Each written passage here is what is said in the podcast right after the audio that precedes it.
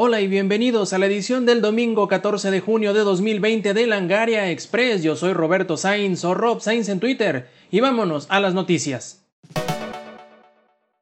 Luego de retrasar el evento por una semana, Sony finalmente nos da el primer vistazo a las capacidades que tendrá el PlayStation 5, además de que reveló el diseño final de la consola. O consolas debería decir, pues el PlayStation 5 se venderá en dos versiones, una con y una sin lectora Blu-ray 4K. Aunque no hubo mención del precio o la fecha definitiva de salida para la consola, sí hubieron muchos juegos. Algunos ya muy rumoreados, otros tantos muy esperados, además de otros que no se sabía nada al respecto. Por ejemplo, tendremos un standalone de Spider-Man que irá entre el juego original y la secuela completa, que de seguro llegará. El remake de Demon Souls por parte de Bluepoint, un vistazo un poco más largo a Godfall, el cierre de la trilogía de Hitman, Horizon Forbidden West, un nuevo Ratchet Clank, cosas totalmente desconocidas como Solar Ash, Bugsnax, Pragmata y Project Atia, o el tan rumoreado Resident Evil 8 Village. Nuevamente tenemos noticias de Animal Crossing y sus extraordinarios números de venta.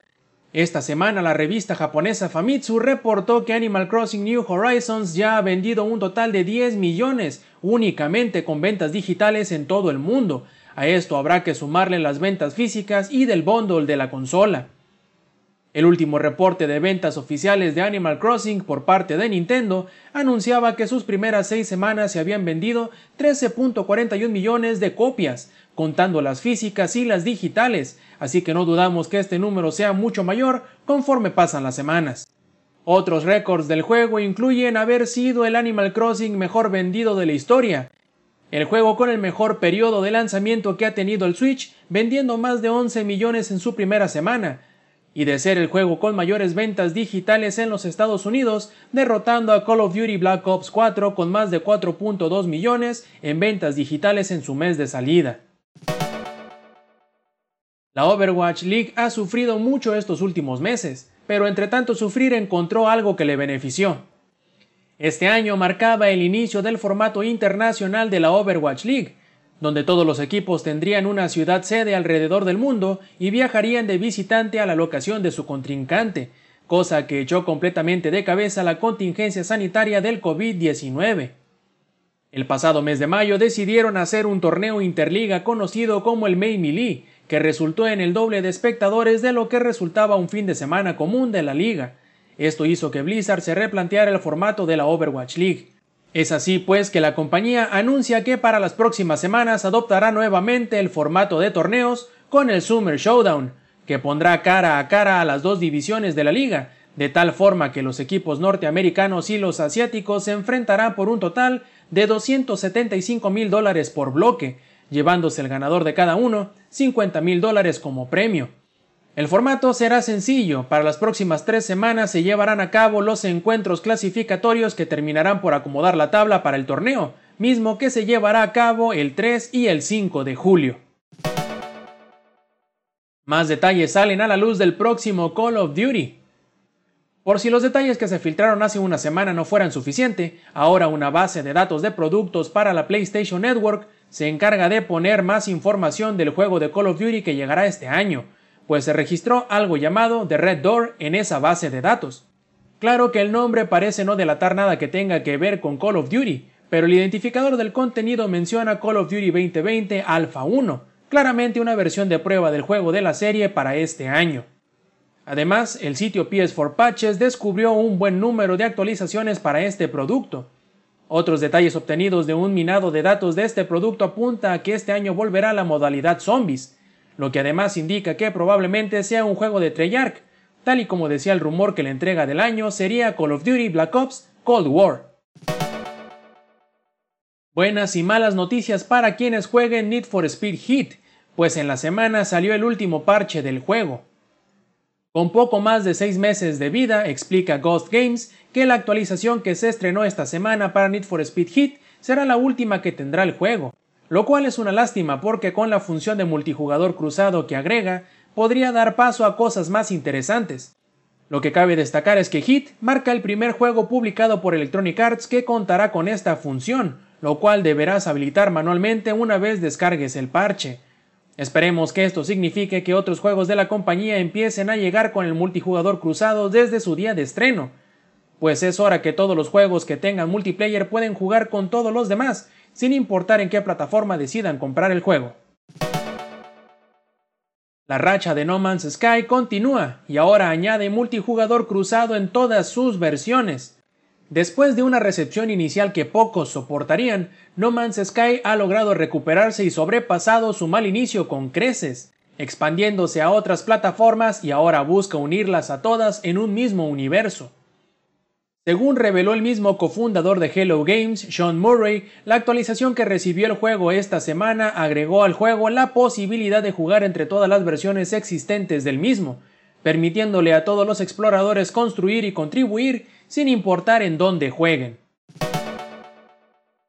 De seguro recuerdan que hace unos meses Nintendo reportó una intrusión en su sistema de cuentas que afectó a 160.000 usuarios. Hoy revelan que son casi el doble de ese número.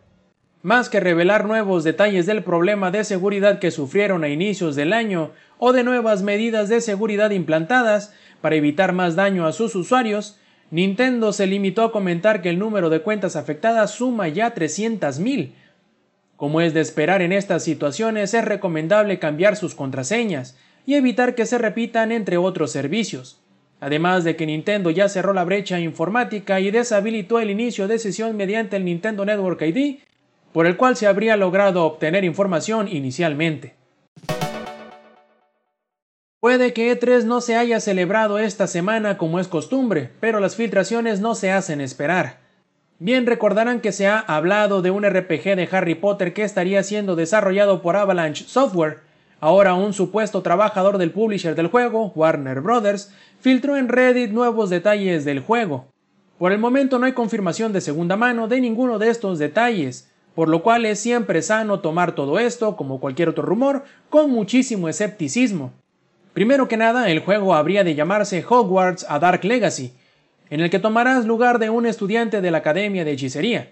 Serás capaz de llegar hasta la ceremonia de graduaciones y elegir desde el género del personaje jugable, así como si es sangre pura, mogul o mestizo.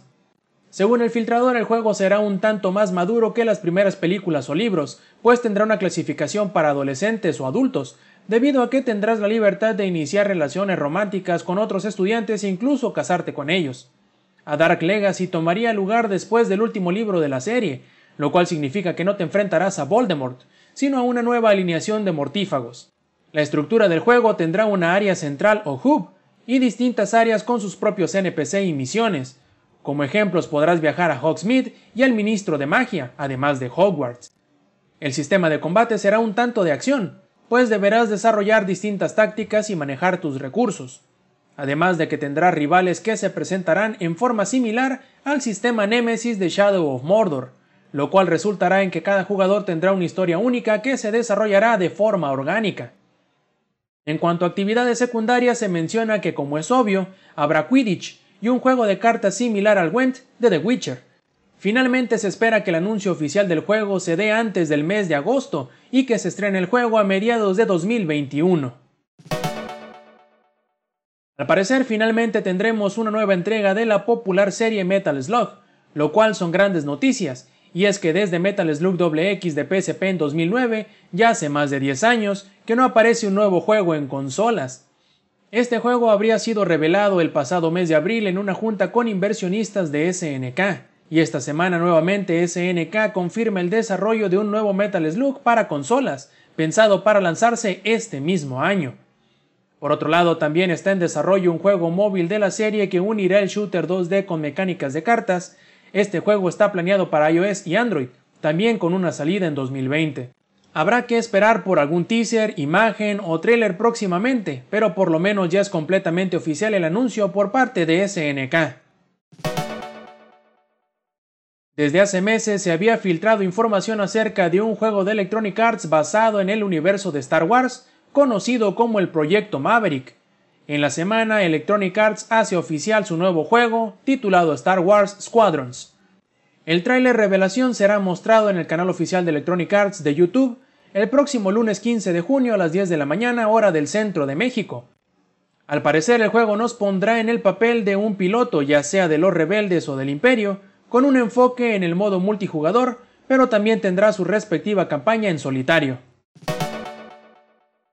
Muchas gracias por acompañarnos en una edición más de la Angaria Express. Yo soy Roberto Sainz o Rob Sainz en Twitter y les recuerdo que nos visiten en las redes sociales en Facebook, en Twitter, en Twitch y en YouTube con la diagonal Langaria donde van a poder encontrar más contenido como esta. Yo los espero el próximo domingo con una edición más de Langaria Express. Stay Metal.